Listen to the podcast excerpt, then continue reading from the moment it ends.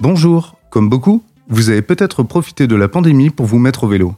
C'est en tout cas un marché en plein boom actuellement, avec de véritables pénuries de matériel, mais aussi de compétences. Constance Tout le Monde, Head of Customer Experience chez Cycloflix, nous explique dans cette capsule comment cette start-up spécialiste de la réparation de vélos s'adapte à la situation et met tout en œuvre pour garantir une expérience de qualité à ses clients finaux. Et c'est plutôt réussi, puisque le NPS de la marque est de plus de 90. Bonne écoute Bonjour, je suis Constance Tout le Monde et je suis responsable de l'expérience client chez Cyclofix. Si vous faites du vélo ou de la trottinette, vous avez forcément besoin de temps en temps d'entretenir ou de réparer votre engin. Donc chez Cyclofix, on vous met en relation avec un réparateur qui se déplace à l'adresse de votre choix dans les 48 heures. On n'aime pas vraiment se définir comme tel, mais nous sommes bien une plateforme de mise en relation. Alors quand je vous dis que je suis responsable de l'expérience client, j'imagine que vous pensez aux clients finaux, c'est-à-dire ceux qui ont un besoin de réparation. Eh bien, en réalité, je passe plus de 50% de mon temps à améliorer l'expérience des réparateurs et des réparatrices du réseau Cyclofix, parce qu'on considère vraiment que ces personnes sont nos clients au même titre que les clients finaux. Et aujourd'hui, j'ai envie de vous expliquer pourquoi on pense que dédier autant de temps à l'expérience des réparateurs et réparatrices est indispensable au succès de Cyclofix. Donc plus largement, la problématique c'est pourquoi chez Cyclofix, on a la conviction que les plateformes de travail ont intérêt à construire une plateforme au service de leurs travailleurs et non pas l'inverse. Donc la première raison est assez évidente, on a besoin d'attirer des réparateurs. Dans notre cas, le métier de réparateur, c'est un métier en tension. Euh, qu'on parle de décathlon ou du vélociste de quartier, tout le secteur a du mal à trouver des réparateurs.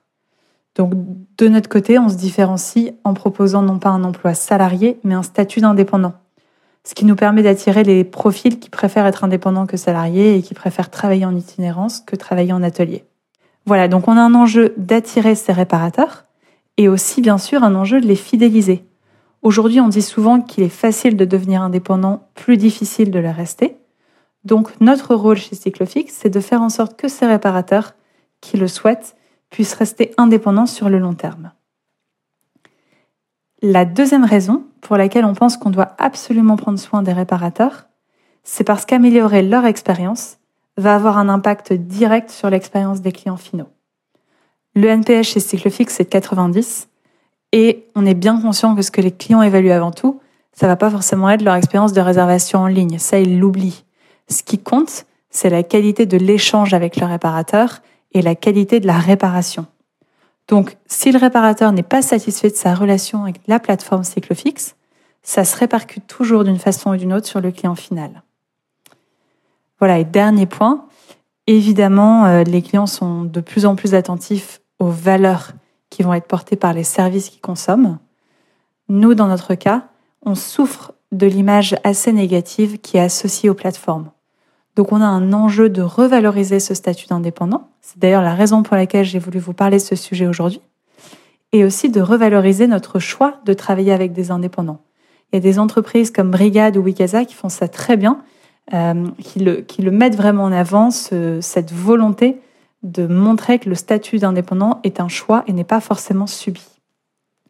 Je vais vous partager maintenant quelques exemples de ce qu'on a pu mettre en place en me centrant sur un thème qui va être celui de la transparence. La transparence, pour moi, c'est un devoir. Donc, aujourd'hui, évidemment, on partage toutes les évaluations aux réparateurs, qu'elles soient positives ou négatives, on les partage en temps réel. On leur partage aussi le fonctionnement de l'algorithme, Qu'est-ce qui fait qu'une intervention va être proposée à tel ou tel réparateur? Et chez nous, tout est basé sur des critères totalement objectifs. Mais pour moi, voilà, ça c'est vraiment la base et on doit aller beaucoup plus loin. Donc par exemple, en septembre dernier, on a envoyé un questionnaire de satisfaction aux réparateurs du réseau, en leur demandant ce qu'ils aimaient, ce qu'ils aimaient moins dans leur fonctionnement avec nous. On a rendu euh, tous les résultats publics. On a fait un webinaire sur ce sujet pour leur, euh, voilà, leur montrer ce qui était ressorti et ce sur quoi on pouvait jouer et ce sur quoi on ne pouvait pas jouer. Et l'un des principaux retours qu'on a eu concernait le, voilà, le manque de transparence sur le partage de la valeur entre eux et nous et le, voilà, et le client. Évidemment, c'est un sujet assez délicat. parce qu'on a tendance à se dire que quoi qu'on fasse, euh, euh, ils vont trouver que notre commission est trop élevée. Donc on avait peut-être tendance à justement euh, éviter un peu ces sujets. Donc on a changé notre approche et on a justement organisé un webinaire en live avec eux pour leur donner vraiment toutes les infos sur comment aujourd'hui est calculé le partage de la valeur entre les pièces détachées, les prestations, les déplacements, etc. Et on leur a permis en live de nous poser leurs questions, d'interagir entre eux.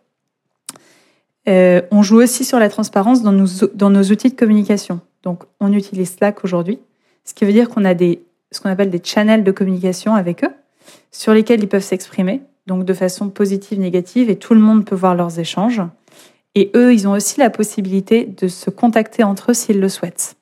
Donc il y a parfois un petit côté flippant, je vous le cache pas, euh, mais de manière générale, je pense que c'est, euh, ça nous permet vraiment de, prendre le pouls euh, de, de, ce qui se passe auprès de notre réseau de réparateurs, de prendre le pouls de leur satisfaction, de pouvoir réagir plus vite si besoin. Et je pense aussi que cette transparence nous pousse à la, nous pousse à l'excellence, nous pousse à nous améliorer en continu, parce que ça nous aide à voir les points euh, sur lesquels on est, on est voilà, on doit vraiment s'améliorer, sur lesquels on n'est pas capable de leur donner des réponses précises, euh, voilà, qu'il faut qu'on qu'il faut qu'on clarifie. Je, voilà, je me concentre aujourd'hui sur le sujet de la transparence parce que j'essaie de, de, respecter le format de 5 minutes. Mais quand on parle d'une plateforme responsable, en général, on évoque quatre thèmes que je n'invente pas, hein, qui sont assez connus. Euh, le premier, c'est celui de la transparence. Ensuite, il y a celui de la formation.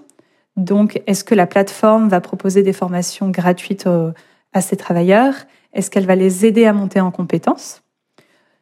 Nous, par exemple, on a lancé la Cyclofix Academy qui propose des cours en e-learning autour de la mécanique, mécanique cycle.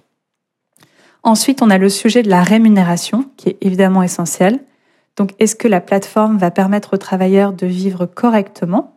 Ça concerne aussi bien le revenu euh, mensuel que, la, que le travailleur peut générer, que le revenu par, euh, intervention, donc euh, par réparation dans notre cas.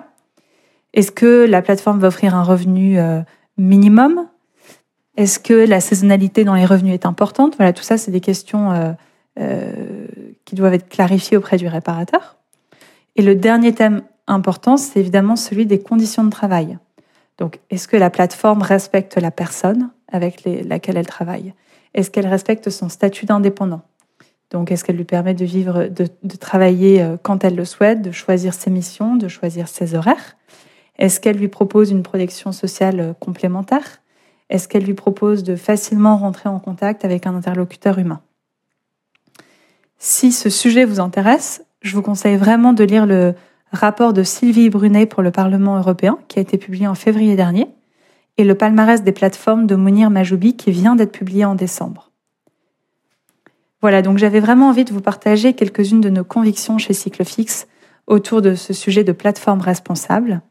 Évidemment, on est encore en chemin, on a encore beaucoup de choses à construire pour améliorer notre relation avec les réparateurs, mais on a aussi effectué euh, voilà, déjà quelques euh, progrès.